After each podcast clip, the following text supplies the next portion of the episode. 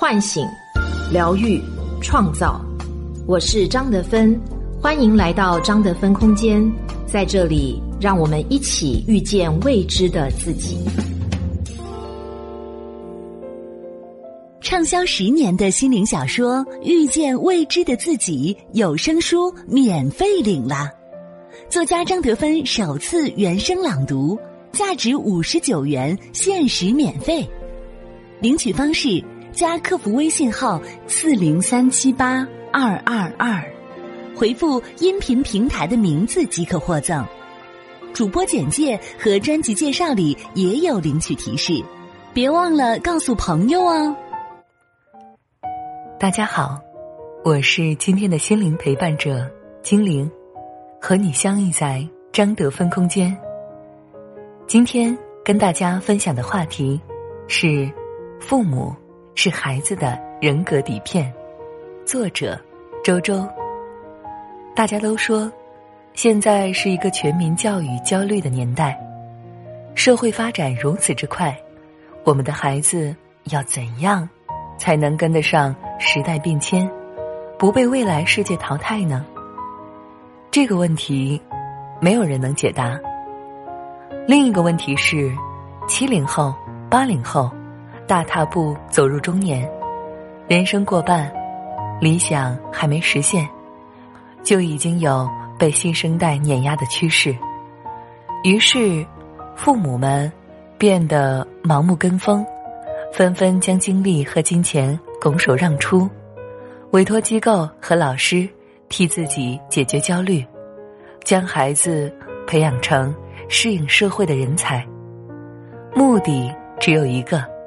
让孩子长大后可以活得不像自己这么焦虑，可这样的方式真的有用吗？父母的信仰才是孩子成长的导引。我曾经问过一个资深的教育学家：家庭教育里，什么是对孩子影响最大的？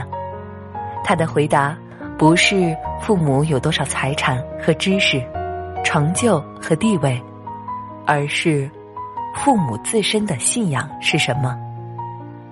当时我并不能完全读懂这句话，直到最近一部电影里看到了这句话的真谛。电影的名字叫做《寄生虫》，讲述的是一家四口寄生于上流社会家庭的荒唐故事。主角基泽和妻子还有两个孩子，因贫困潦倒。原本一直生活在路边的半地下室，房子逼仄又阴暗，弟弟四次高考均失败，妹妹想考美院也未能成功。网络是靠蹭的，吃饭是上顿接不上下顿的。若换做其他的父母，就算拼尽全力，也要想办法多挣钱，改变这样的环境。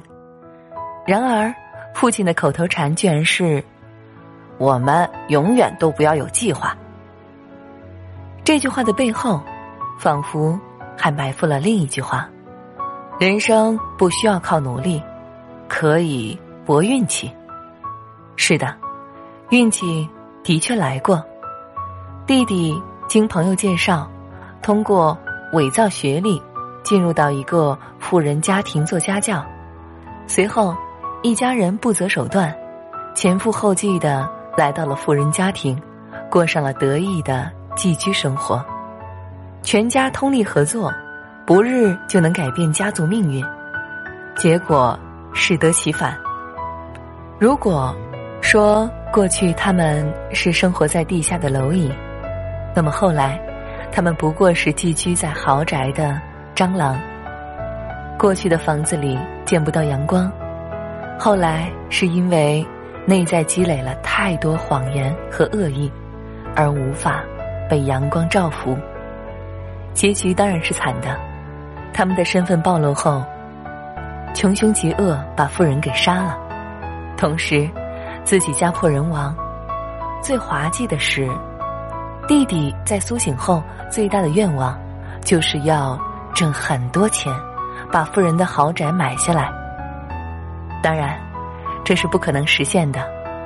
不是因为他没有考上大学，也不是他能力不够，而是在他有这个理想的同时，他那个把不劳而获当成人生信仰的父亲，在妻离子散之后，依旧寄居在富人的地下室里，甘愿终身毫无尊严的做底层蝼蚁，而这份信仰的力量，将像个牢笼似的。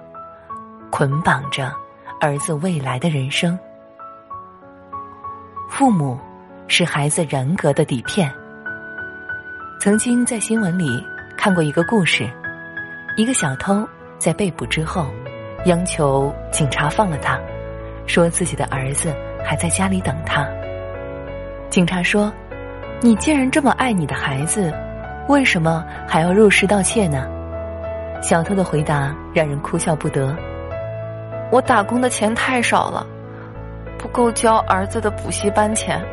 况且，我儿子学习成绩很好，我不想耽误他的前途。警察反问他：“你觉得偷来的钱就不会影响孩子吗？”小偷突然黯然伤神：“是啊，我儿子也经常从学校偷拿东西回来，也许是受了我的影响。”而这句话，正如电影《寄生虫》里基泽家庭的隐喻：当父母认为金钱是可以烫平一切矛盾和痛苦的熨斗，那么孩子就会不惜一切代价去追求不属于自己的金钱。是的，钱很重要，充足的钱的确可以帮助孩子获得物质上的安全感，也可以给他们的成长。锦上添花，但前提是，这些钱必须是父母通过自身努力，从合法的途径去赚取，才能真正滋养到孩子的身心。反之，当父母自身的人格不健全，价值观是混乱的，即使他们也付出了与其他家庭同样的金钱去培养孩子，但结局却是，孩子。依旧会在他们的潜移默化下，继续走上与父母相同的人生路。就如心理学家所说，父母是孩子人格的底片。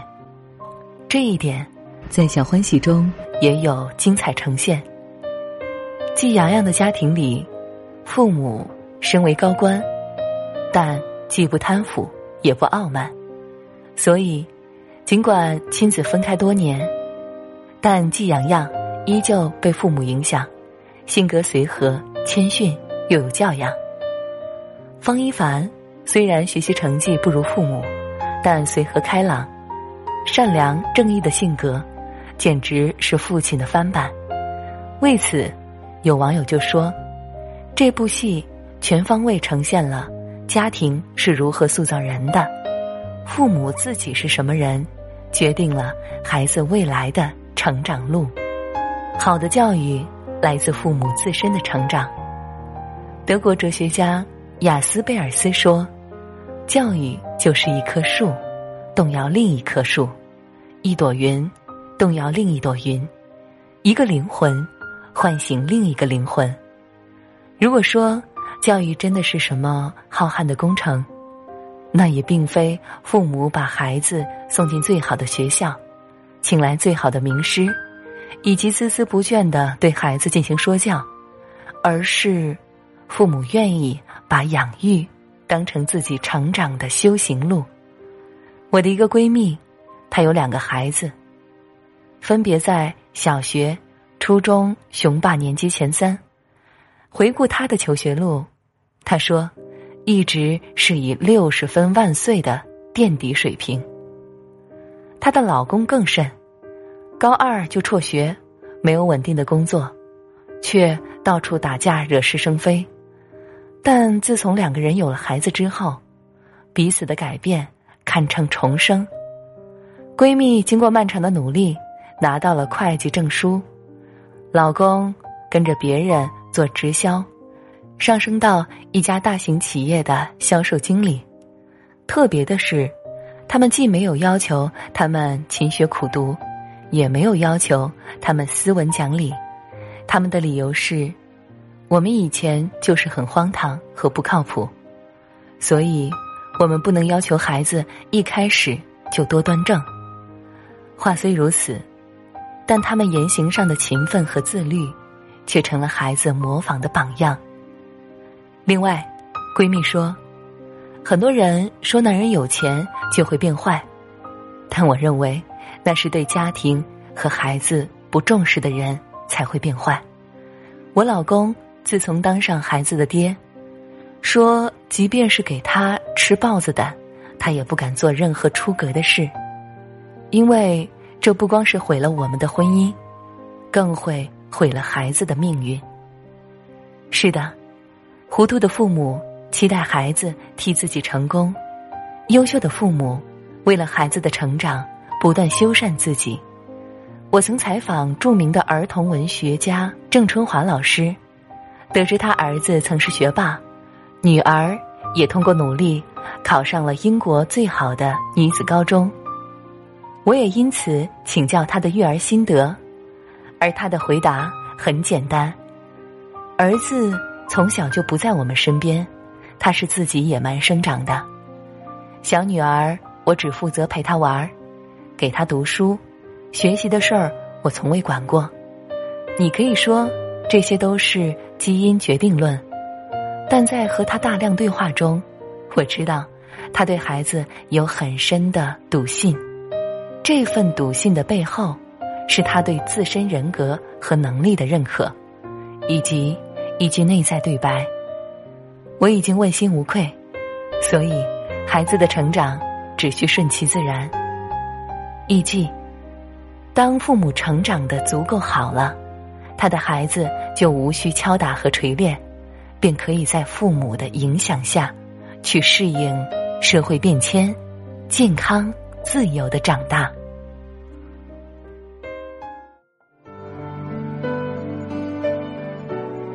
我是张德芬。如果你想和我有更多的交流和互动，欢迎搜索关注微信公众号“张德芬空间”。心灵之路上，我会和你一起成长。